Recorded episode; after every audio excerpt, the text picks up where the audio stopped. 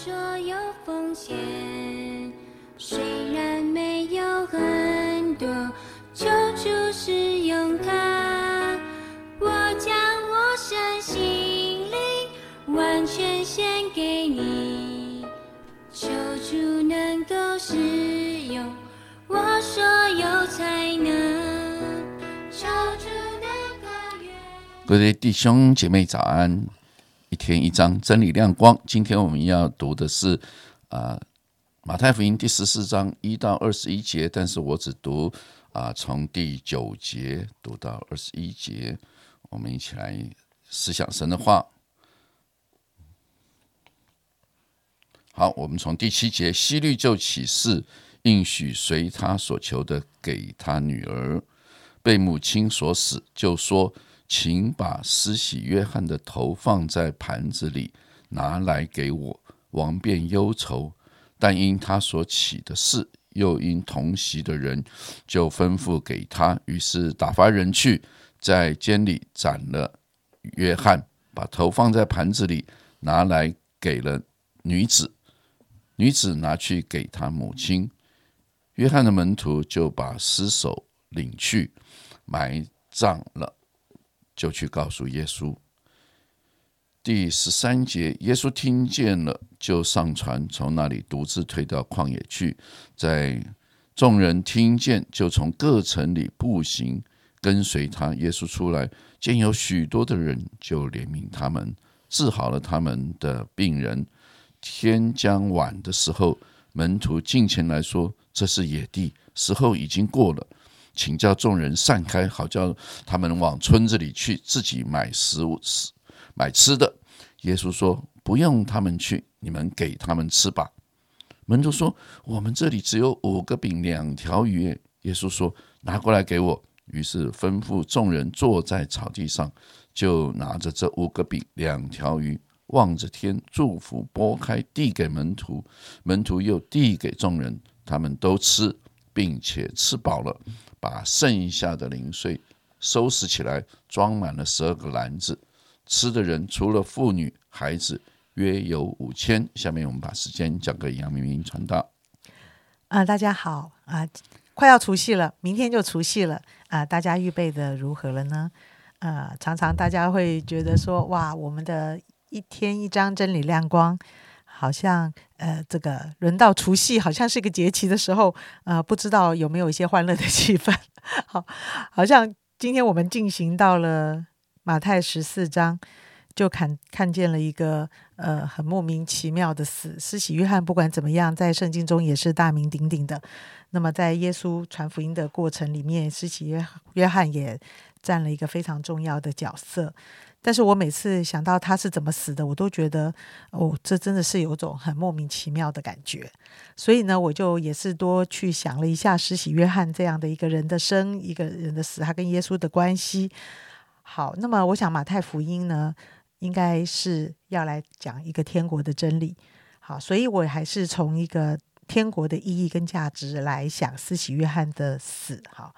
呃，好像我们觉得不太值。这些女人在那边干嘛啊？那天是一个开开心的歌舞秀嘛。那这歌舞秀干嘛躺着也中弹这样子的一种感觉？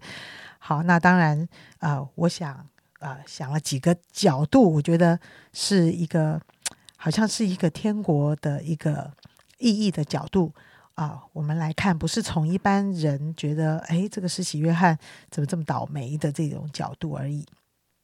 好，那么我呃一开始就讲到那个分封的王希律嘛，那好像在整个耶稣降生在天国的信息里面啊，常常就是有一个不同的国度，希律的王所代表着一种与神的国度敌对的一种角色，常常就是要来除灭上帝的作为。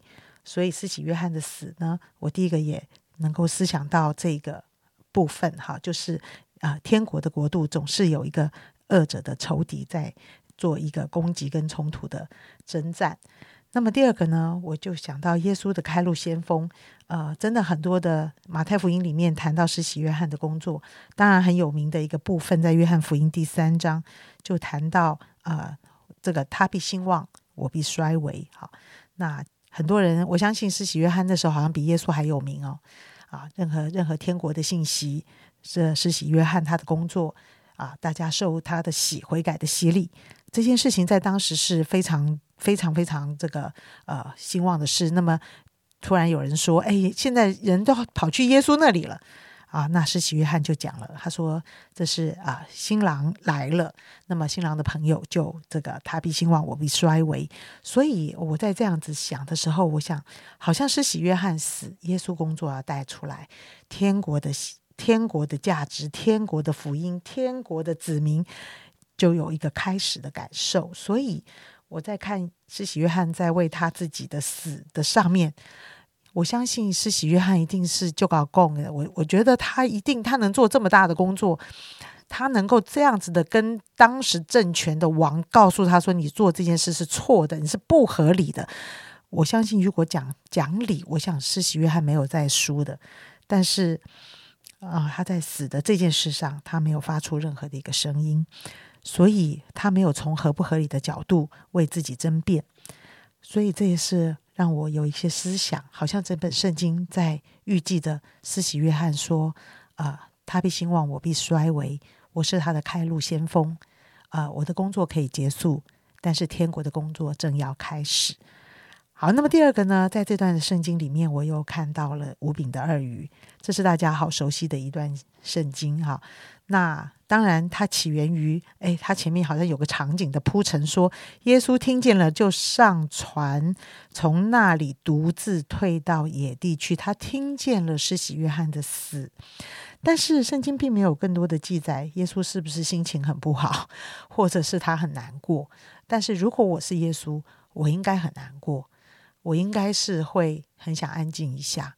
我应该会心里突然觉得很软弱，觉得这个西律的工作很大，西律的权势很大，他要谁死谁就不得活。哇！我在想到我以后的工作，恐怕也是很困难重重吧。所以，所以啊，当耶稣呃想要退到旷野去，我相信他不是开心的。我应该相信他在一个呃这种很大的情绪的挣扎的里面，但是。下面就有很多的人来跟，那以至于发生了五饼二这样有名的一个神迹。那所以这个神迹在天国的里面到底又有什么样的意义呢？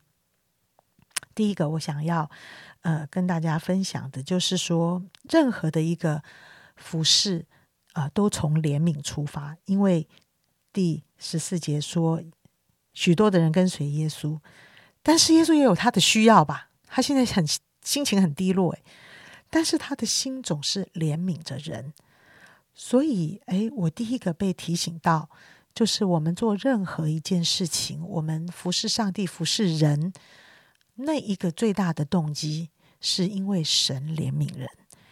啊，我常常也体会到这个怜悯的这件事情，是呃，我们对于别人啊的需要。是不是塞住一个怜悯的心？这圣经也有这样的一个想法。对于人的需要没有反应，没有感觉，这就不是天国子民的一个感受啊。那所以呢，今天我这次地方第一个，我就看见上帝任何的一个侍奉的动机以及热忱是在于神怜悯人啊。那第二个我要跟大家分享的，我相信五饼二鱼呢，这个饼跟鱼应该不是太大的重点吧。啊，我们就想，应该不是在研究这五个变量条鱼可以怎么样，可以怎么样。那我就在想到饼跟鱼，常常啊，在圣经里面也比喻人的饥饿啊，非因无饼；人的干渴，非因无水，是因为没有神的话。呃，所以我在想这一件事情的时候，饼跟水，人在上帝面前的供应。人心中的干渴，人的智慧成长，人结出果子来，最需要的，真不是今生吃什么喝什么。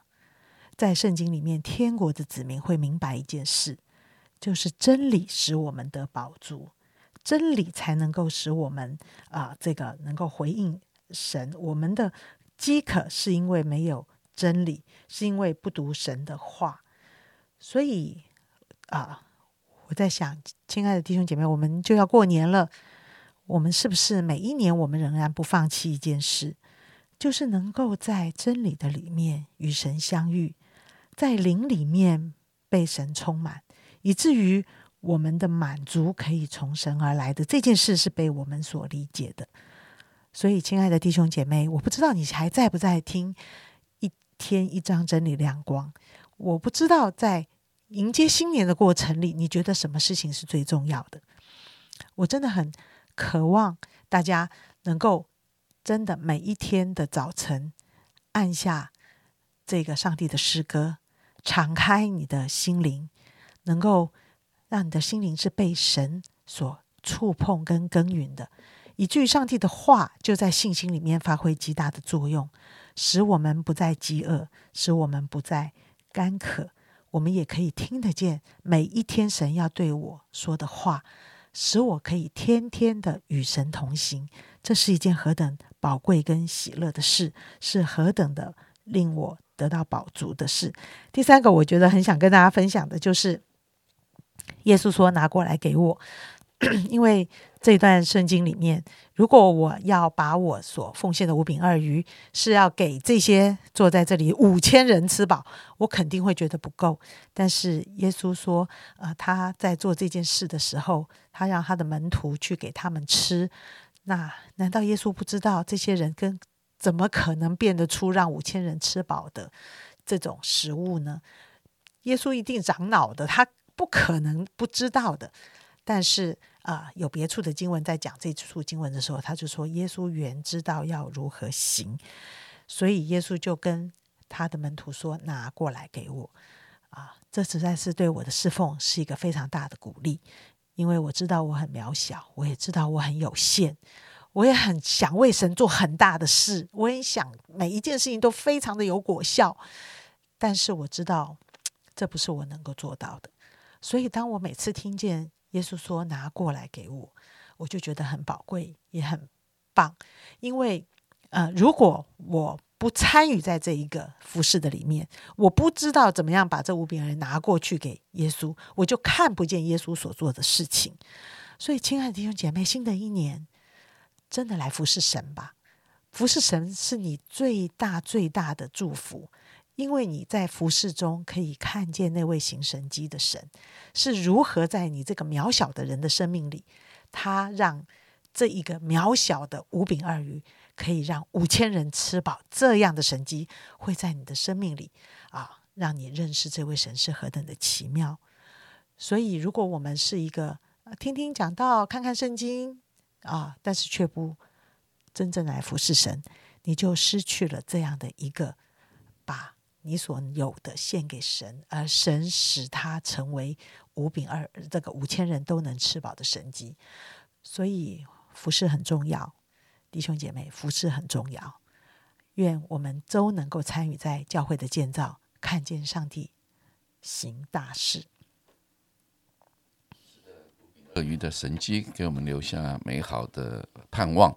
啊，马上要过年了，我们教会的春联里面有一个，就是五饼二鱼，年年有余啊！我想，我们所要的鱼是主所祝福过的鱼，那个鱼是可以让你怎么样啊？不但吃饱了，而且呢，还可以放十二篮里面又有饼又有鱼。盼望今年新的一年当中，我们每一天都可以经历五饼二鱼的神迹。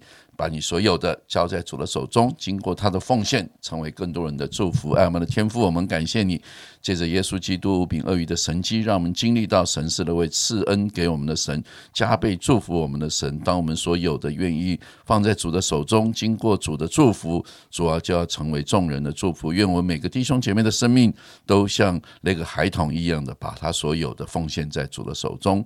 主也愿我们的教会成为。啊，这个世代的一个祝福，愿我们每个弟兄姐妹都成为他们家庭的祝福。祷告，感恩，奉耶稣基督的名，阿门。